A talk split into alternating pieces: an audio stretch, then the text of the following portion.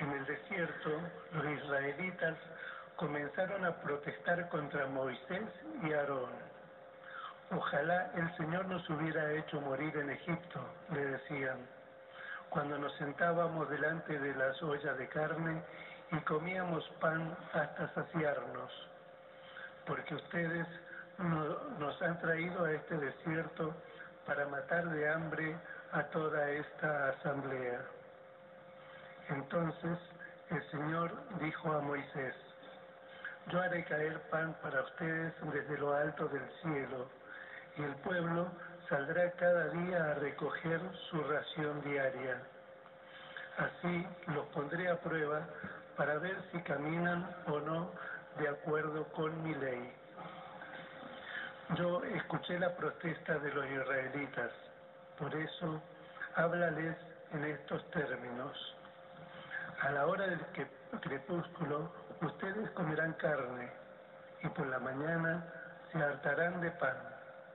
Así sabrán que yo, el Señor, soy su Dios. Efectivamente, aquella misma tarde se levantó una bandada de codornices que cubrieron el campamento y a la mañana siguiente había una capa de rocío alrededor de él. Cuando ésta se disipó, apareció sobre la superficie del desierto una cosa tenue y granulada, fina como la escarcha sobre la tierra. Al verla, los israelitas se preguntaban unos a otros, ¿qué es esto? Porque no sabían lo que era. Entonces Moisés le explicó, este es el pan del Señor, perdón, este es el pan que el Señor le ha dado como alimento. Palabra de Dios. El Señor le dio como alimento un trigo celestial. El Señor les dio como alimento un trigo celestial.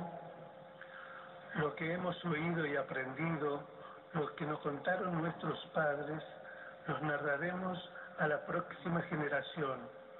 Son las glorias del Señor y su poder. El Señor les dio como alimento un trigo celestial. Mandó a la nube de lo alto y abrió las compuertas del cielo. Hizo llover sobre ellos el maná, les dio como alimento un trigo celestial. El Señor les dio como alimento un trigo celestial. Todos comieron un pan de los ángeles, les dio comida hasta saciarlos, los llevó hasta su tierra santa, hasta la montaña que él adquirió con su mano. El Señor les dio como alimento un trigo celestial. San Pablo es bien claro y terminante. Si realmente decimos que somos seguidores de Cristo, esto debe manifestarse en todo momento de nuestras vidas, de una manera clara e inequívoca.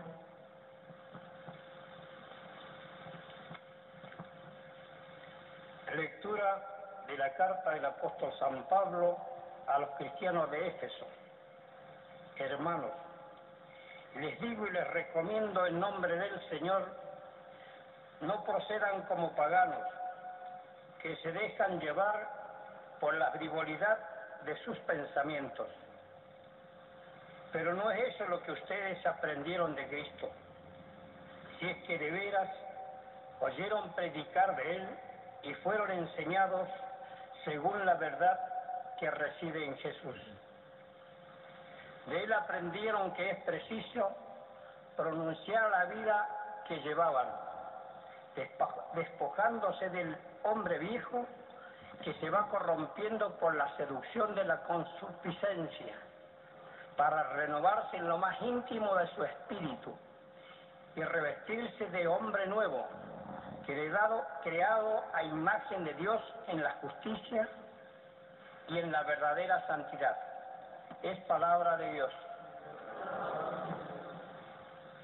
Jesús en el Santo Evangelio nos manifiesta claramente que Él es el verdadero pan.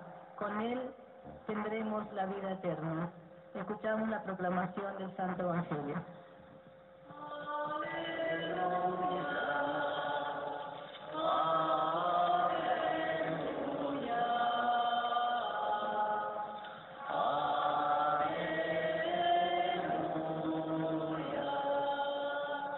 El hombre no vive solamente de pan, sino de toda palabra que sale de la boca de Dios. Aleluya.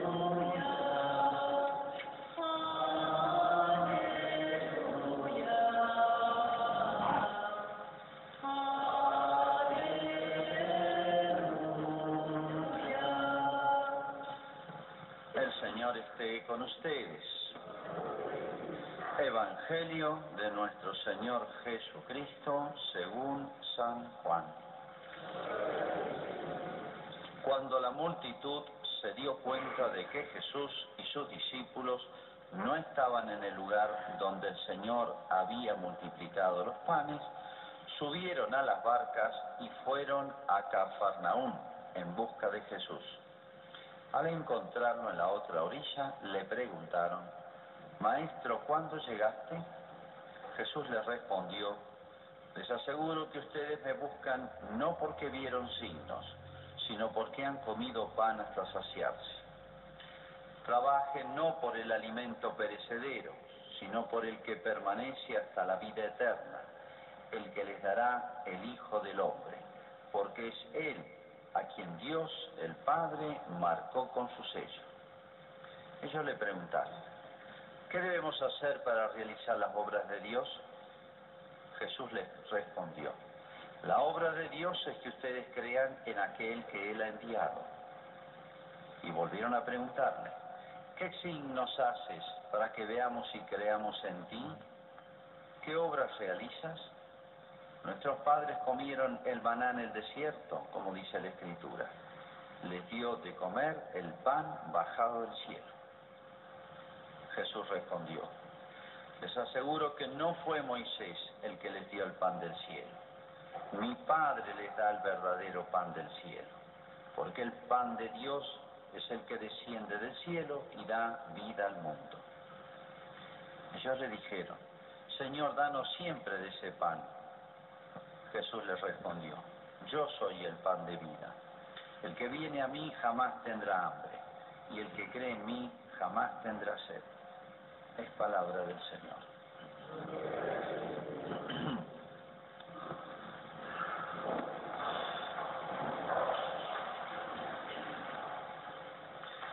Bueno, la voy adelantando un poquito. El, la colecta se hace hoy, como todos los años, el primer eh, fin de semana de agosto es para sostenimiento del seminario, o sea, donde se forman los sacerdotes. Tenemos que sostener entre todos. Bueno, como decía vez pasada, esta es una especie de miniserie, tiene seis capítulos, porque es un largo texto de San Juan, capítulo 6 de San Juan, si quieren verlo en su casa tranquilos de punta a punta.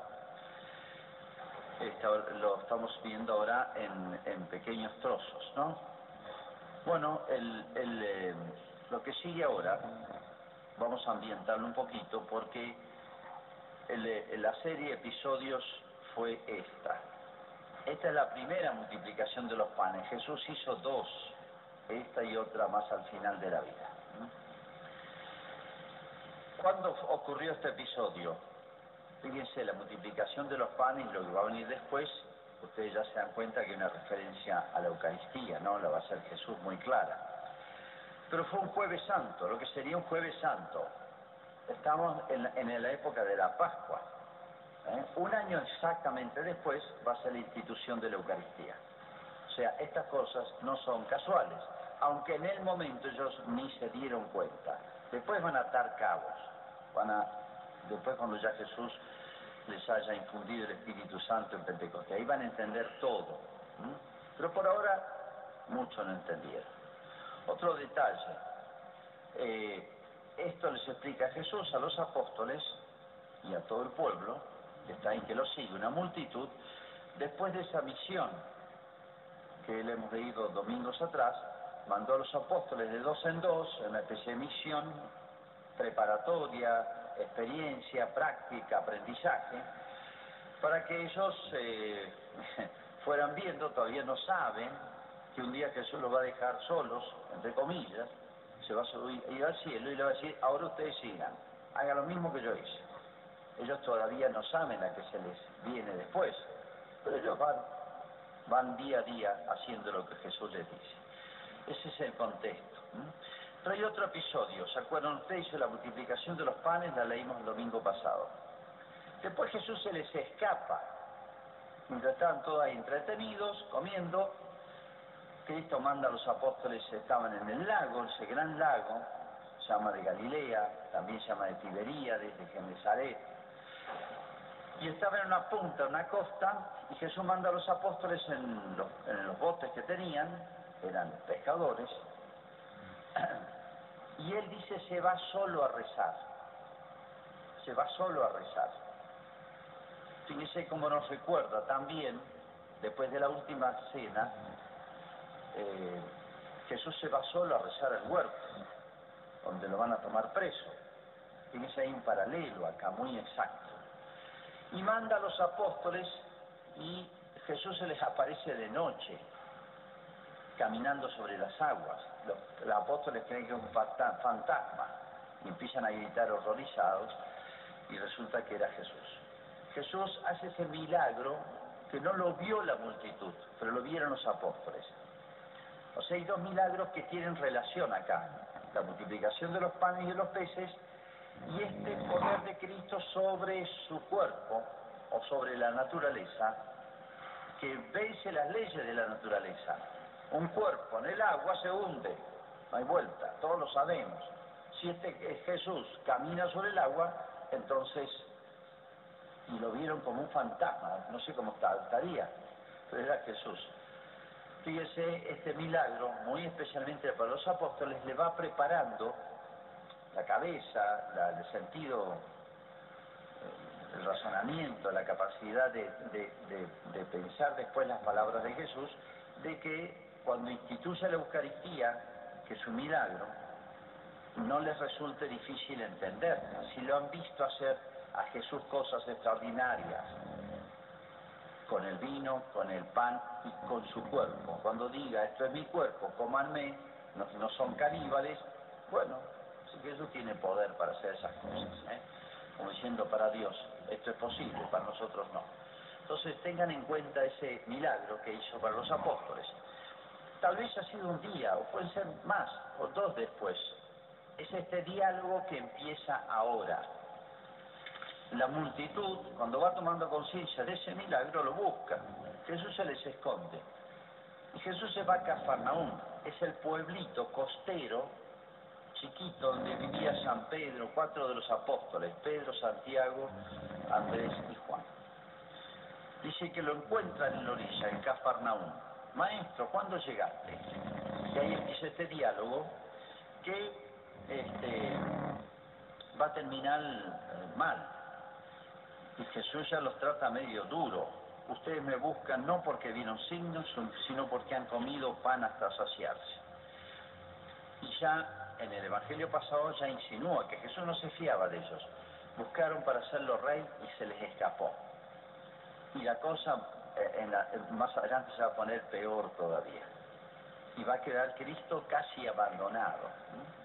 Pero bueno, comentemos lo de hoy.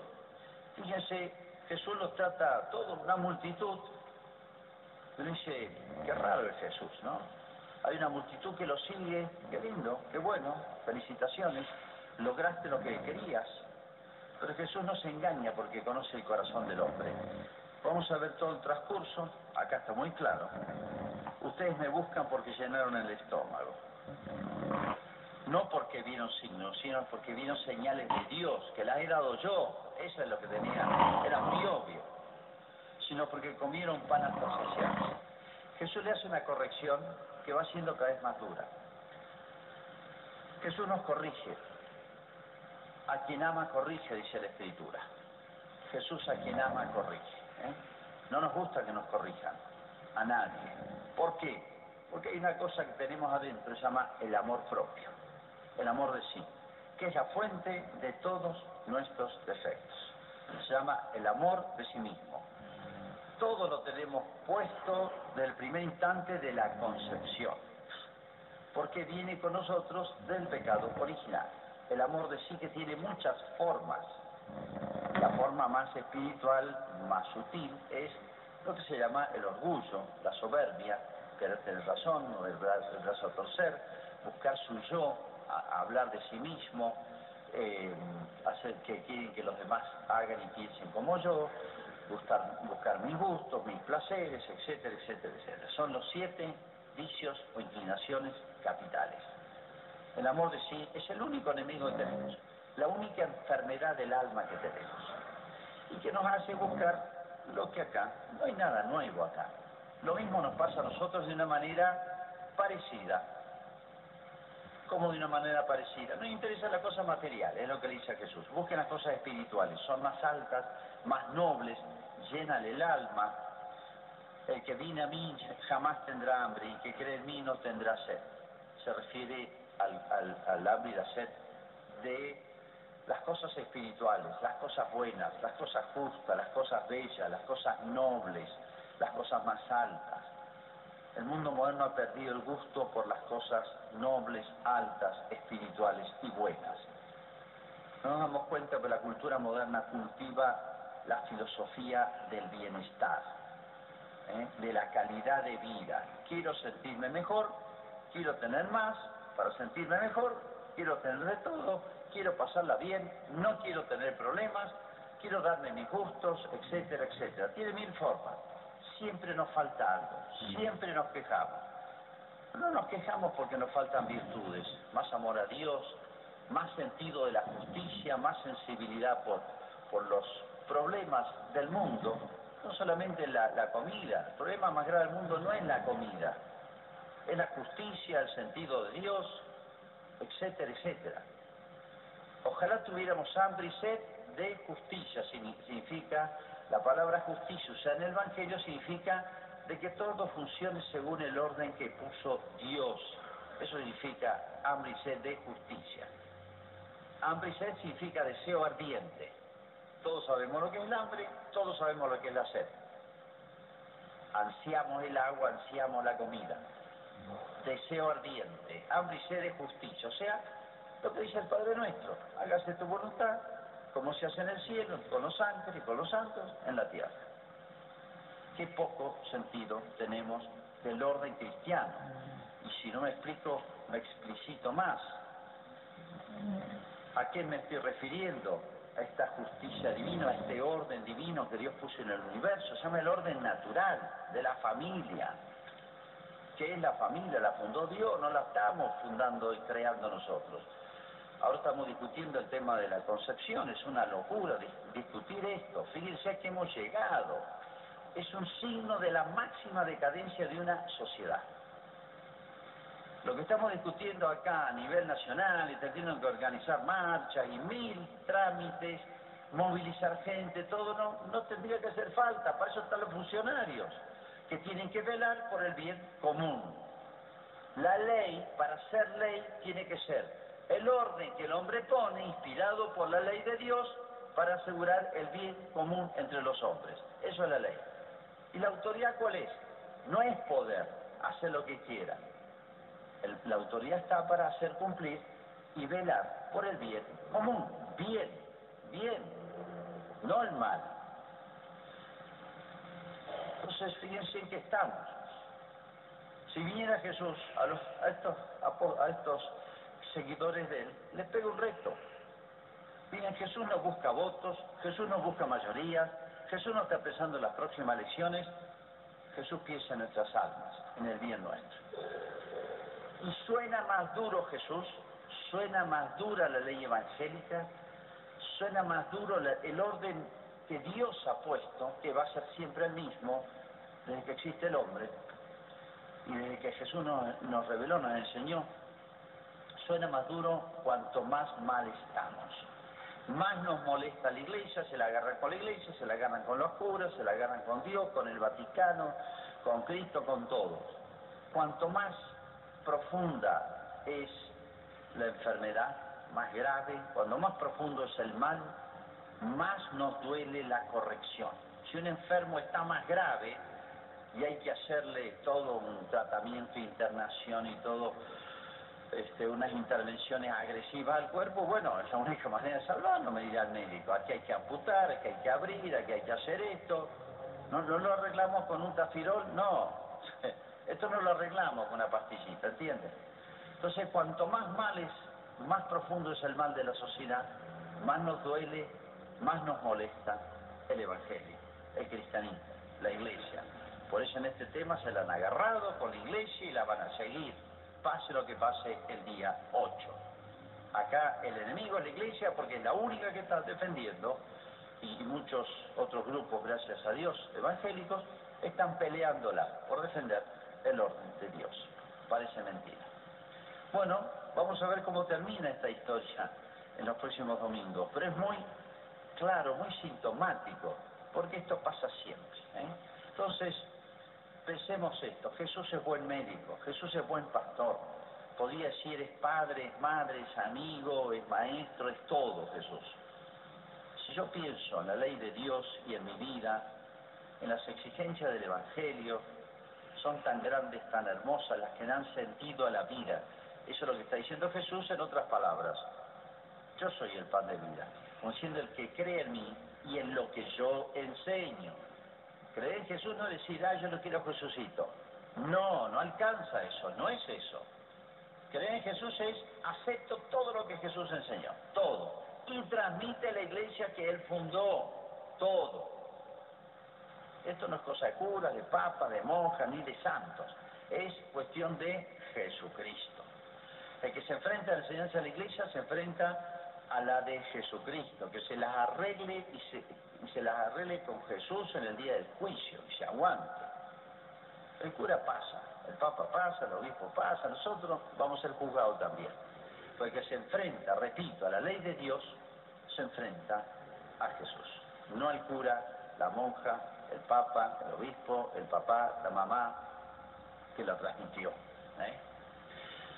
Bueno, fíjense como diciendo Jesús, miren, muchachos, entiendan lo que yo les quiero enseñar, les quiero enseñar, no llenar el estómago.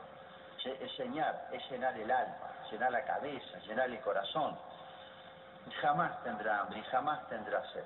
Jesús, eh, muy pedagogo, se puede decir, podemos decir hoy, este, poquito a poco los quiere ir llevando. Bueno, primera reflexión entonces, sorprendente el actuar de Jesús pero Él no va a traicionar su misión y nos va a engañar. Él no busca su propio éxito. Jesús busca sola y únicamente el bien de los hombres. Y así le fue. Entonces, para pensar cómo somos nosotros, los hombres, o de qué somos capaces, o cómo nos molesta, y miren que mejor amigo, padre, maestro, porque Jesús no ha habido ni va a haber en la historia, jamás nadie ningún papá y la mamá con lo que quieren los hijos van a ser mejor que Jesús.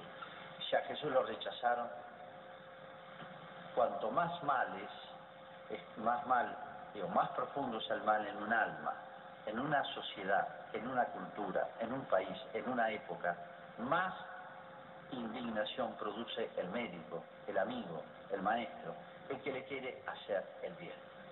Es terrible pensar esto, lo pensamos mil veces, los curas pensamos mil veces, mucha gente buena. Parece mentira, ¿cómo cuesta hacer el bien? Dicen, pero ¿cómo cuesta hacer el bien? ¿Cuesta hacer el mal? No. ¿Cómo cuesta hacer el bien? Piénsenlo. Segunda reflexión. Acá se referencia al maná. Estamos en el medio de una sublime enseñanza e institución de Jesús. ¿El maná qué es? Es una palabra rara, salvo el kiosco maná que ustedes conocen acá, kiosco mini almacén. Bueno, el maná, eh, bueno, así le pusieron los judíos. Significa, en, en la lengua hebrea significa qué es esto. Pero bueno, así quedó, maná. Cuando salieron de Egipto, iban por el desierto, no tenían mucho que comer, la pasaron mal, se quejaron a Dios mal, mal se quejaron. En vez de decirle Dios, dan una mano, se quejaron contra Dios, ¿por qué nos trajo acá? Moisés tiene la culpa, Dios tiene la culpa. Esto es muy viejo. ¿eh? Y bueno, Dios con una paciencia infinita le dice, está bien, les voy a mandar una comida milagrosa, que fue doble. Unas perdices que aparecían y las podían agarrar ahí nomás, y se las comían. Aparecieron en el campamento y el famoso maná, es una especie de, yo no sé porque nunca lo he visto, porque desapareció, pero dice que era como una especie de, no sé cómo llamarlo, este, de una especie de miga, como miga de pan, una cosa blanca, un alimento que estaba en unos arbustitos que habían en la zona. A la mañana aparecía todo el arbustito con eso, como si hubieran caído copos de nieve y hubieran quedado enganchadas las plantitas, algo así. Tenía un gusto muy rico, tenía gusto a torta de miel, dice, lo dice esto el, Éxodo, en el capítulo 16. Y recogían, comían, guarden para el día nada más y con eso se alimentaban toda la familia y era plurivitamínico, como esos complejos vitamínicos que dan ahora, tenían todas las vitaminas. Dios cuando hace una cosa hace, la hace bien. Hizo muy buen vino, no hizo un vino de cuarta, un tetra de cuarta, sino hizo vino bueno. Cuando hizo el hombre dice que lo que había hecho era muy bueno, estamos bien hechos nosotros. El vino era bueno, el pan y los pescados tienen que haber sido muy buenos, pan casero del mejor, era casero, porque lo hizo Jesús, la multiplicación de los panes. Bueno, y el maná era riquísimo y no cansaba. Cayó durante 40 años que estuvo en el desierto y cuando entró en la tierra prometida no cayó más el maná, desapareció. La tierra prometida era un símbolo del cielo. El maná era una figura de la Eucaristía. En otras palabras, todo judío que conocía su historia conocía este episodio que los marcó a los judíos como nosotros hablamos de episodios pasados, qué sé yo, las guerras de la independencia, las campañas de San Martín, pasó el tiempo, pero lo sabemos, nos quedan grabados en la, en la memoria de la sociedad. Bueno, este, este gran regalo de Dios quedó muy marcado, pero no sabían que eso iba a tener un significado de algo mucho más grande, un regalo mucho más grande que le iba a hacer Dios. Acá estamos en la situación intermedia. Jesús hace un milagro, en cierta manera parecido. Estaban en un lugar desértico, dice, no tenían que comer y Jesús les multiplicó los panes. Y ellos, ellos relacionaron, ah, Moisés también dice algo parecido, ah, mira qué casualidad. Y Jesús le, está orientando, le está queriendo explicar que aquello que ocurrió hace mil años lo está reproduciendo él ahora de una manera visible, palpable, ellos comieron ese pan recién fabricado. Y esto apunta a la última cena, la Eucaristía, la institución de la Eucaristía. Si ustedes ven los gestos de Cristo, esto es un jueves santo, todavía no lo llamaban jueves santo, pero equivale a jueves santo, cuando Jesús un año después instituye la Eucaristía. Entonces, fíjense los tres momentos, mil y pico de años antes el maná en el desierto. Un milagro inolvidable, que los alimentó 40 años. Ahora lo ven en vivo, una especie de nuevo maná. Por eso recuerdan a Moisés, recuerdan el maná. Y tienen que mirar a Jesús, que es el que lo hizo. Todavía no saben lo que va a venir después. Cuando los apóstoles, testigos de la última cena, vean gestos parecidos, Jesús tomó el pan, levantó los ojos al cielo, Dice, ah, qué casualidad. Fíjense la larga pedagogía y paciente pedagogía de Jesús, ¿eh? para que podamos entender más, no solamente los apóstoles, sino que ellos nos lo transmitieron, este inmenso y hermoso don, y el más grande de todos, y milagro diario, que se llama la Eucaristía. Hacemos nuestra profesión de fe. Creo en un solo Dios Father